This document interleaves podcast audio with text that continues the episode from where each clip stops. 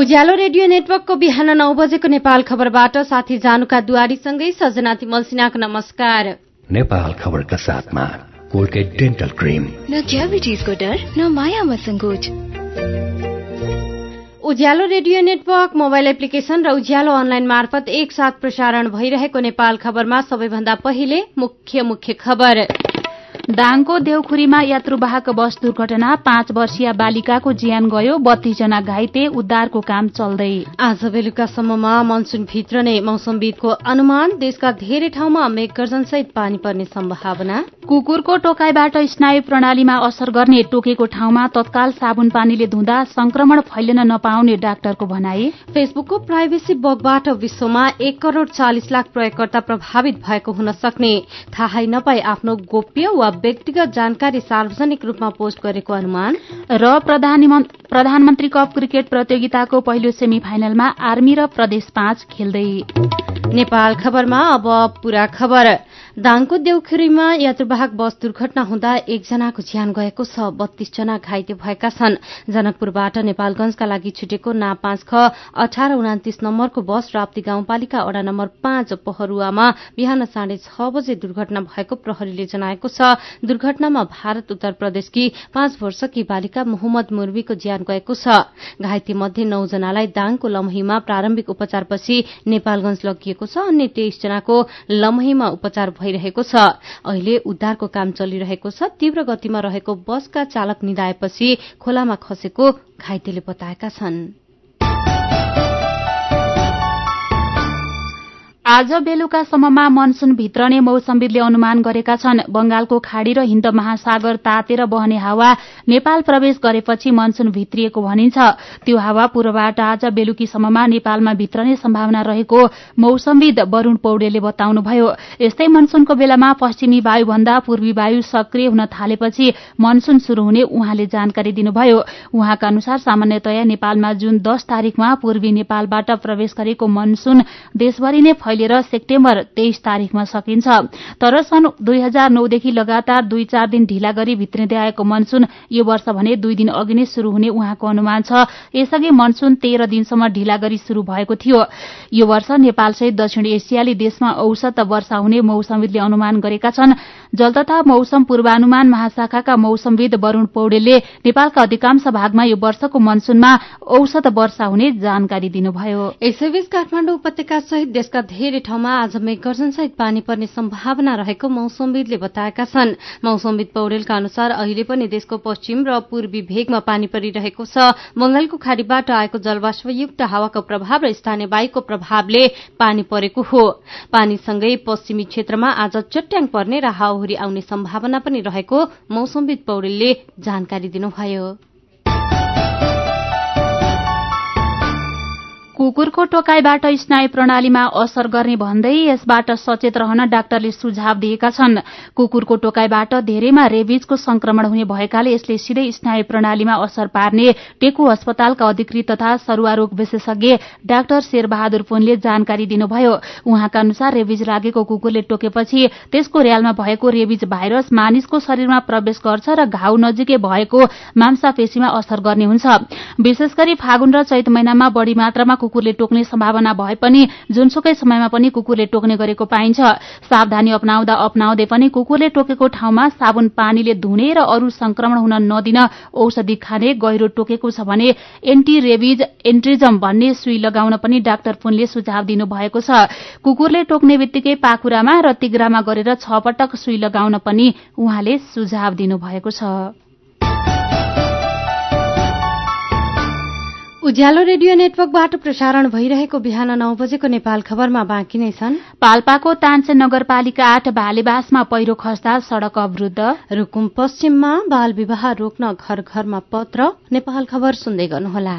चौध पन्ध्र चौध पन्ध्र चौध पन्ध्र चौध पन्ध्र।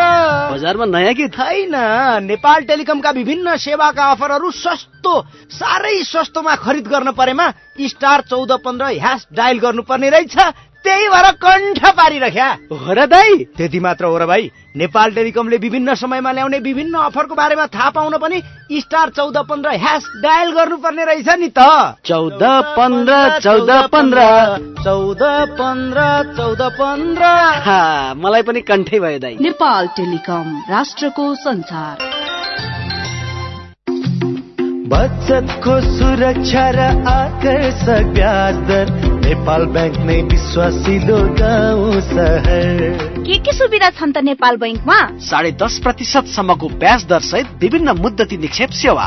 युवा महिला ज्येष्ठ नागरिक सन्तति र कर्मचारी बचत खाताहरू। औद्योगिक व्यावसायिक कृषि तथा व्यक्तिगत कर्जाहरू। सेयर भर्न सी आस्वा सुविधा। देश विदेशमा पैसा पठाउन र प्राप्त गर्न एनबिएल रेमिट। लकर सेवा mobile banking internet banking e सेवा जस्ता धेरै आधुनिक सुरक्षित र भरपर्दो ब्याङ्किङ सेवा सुविधा पनि छन् नि। ल है अब हामी सबैजना अलमल नगरी नेपाल ब्याङ्कमै अत्याधुनिक सुविधाहरूको साथमा नेपाल ब्याङ्क लिमिटेड नेपालको पहिलो ब्याङ्क।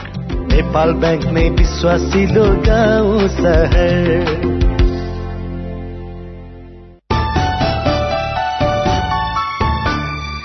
सीधा कुरा प्रष्ट विचार हो। उज्यालो रेडियो नेटवर्क काठमाडौँमा नब्बे मेगा हर्ज बिहान नौ बजेको नेपाल खबरमा यतिन्जेल हामीले प्रस्तुत गर्यौं। दाङको देउखुरीमा यात्रुवाहक बस दुर्घटना पाँच वर्षीय बालिकाको ज्यान गयो बत्तीस जना घाइते उद्धारको काम चल्दै।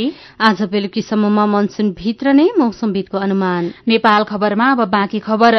पाल्पाको तानसेन नगरपालिका आठ भालेबासमा पहिरो खस्दा सड़क अवरूद्ध भएको छ। यो सड़क खण्डमा अहिले कुनै पनि गाड़ी चलेका छैनन्। गैराती परेको पानीले पहिरो खसेर सड़क अवरूद्ध हुँदा यो सड़क खण्ड भएर आवत जावत गर्ने यात्रु समस्यामा परेका छन्। विशेष गरी पाल्पा गुल्मी र बुटौलका लागि छुटेका यात्रु बढ़ी समस्यामा परेका छन्।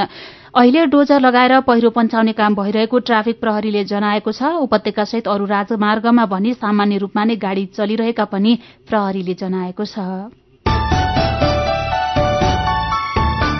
रूकुम पश्चिमको चौरजहरी नगरपालिका वडा नम्बर दसले बाल विवाह रोक्न भन्दै घर घरमा पत्र पठाएको छ। दुई वर्षभित्र बाल मैत्री वडा निर्माणको लक्ष्य लिएको वडा नम्बर दसले पत्र मार्फत बाल विवाह नगराउन अभिभावकलाई आग्रह गरेको हो। नेपाल सरकारको सन् दुई हजार तीससम्म नेपाललाई बाल विवाह मुक्त घोषणा गर्ने राष्ट्रिय रणनीति अनुसार यस्तो अभियान थालिएको वडा अध्यक्ष धर्म बहादुर केसीले बताउनुभयो।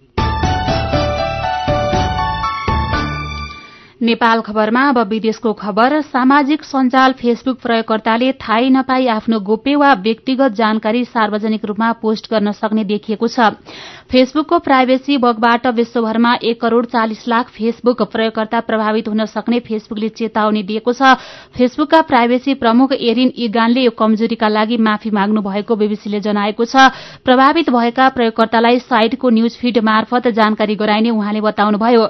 बगले प्रयोगकर्तालाई केही पोस्ट गर्न लागेका बेला अटोमेटिक रूपमा आफ्नो व्यक्तिगत जानकारी पोस्ट गर्न सुझाउने गरेको पाइएको उहाँले बताउनुभयो। यो समस्या समाधान गरेको तर त्यसबाट झण्डै चौध मिलियन प्रयोगकर्ता प्रभावित भएको हुन सक्ने अनुमान छ। यसबारे प्रभावित प्रयोगकर्तालाई जानकारी दिन थालेको उहाँले बताउनुभयो।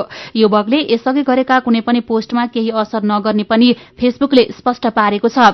यो बग मे अठारदेखि बाइससम्म सक्रिय रहेको र सत्ताइस मेसम्म पनि असर गरिरहेको थियो।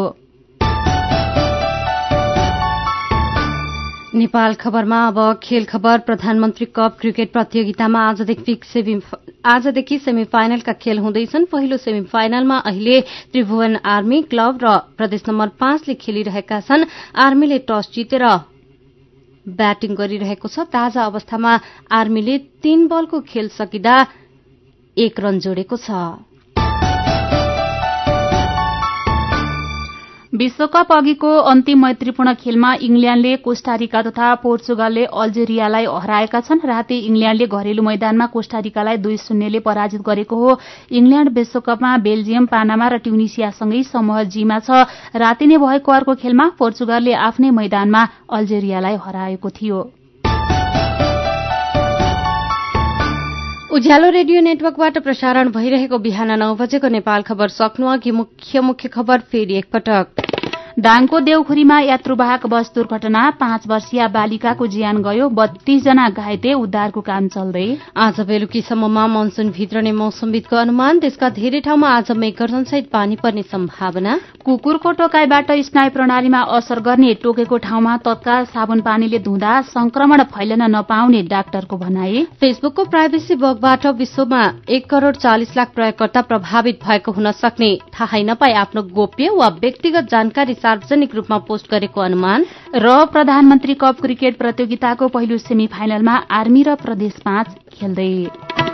उज्यालो रेडियो नेटवर्कको बिहान नौ बजेको नेपाल खबर सकियो दस बजे नेपाल भाषामा र दिउँसो बाह्र बजे नेपाली भाषामा नेपाल खबर लिएर फेरि उपस्थित हुनेछौ। उज्यालोको मोबाइल एप्लिकेशन र उज्यालो अनलाइन डट कममा ताजा खबर पढ्दै र सुन्दै गर्नुहोला। नमस्कार।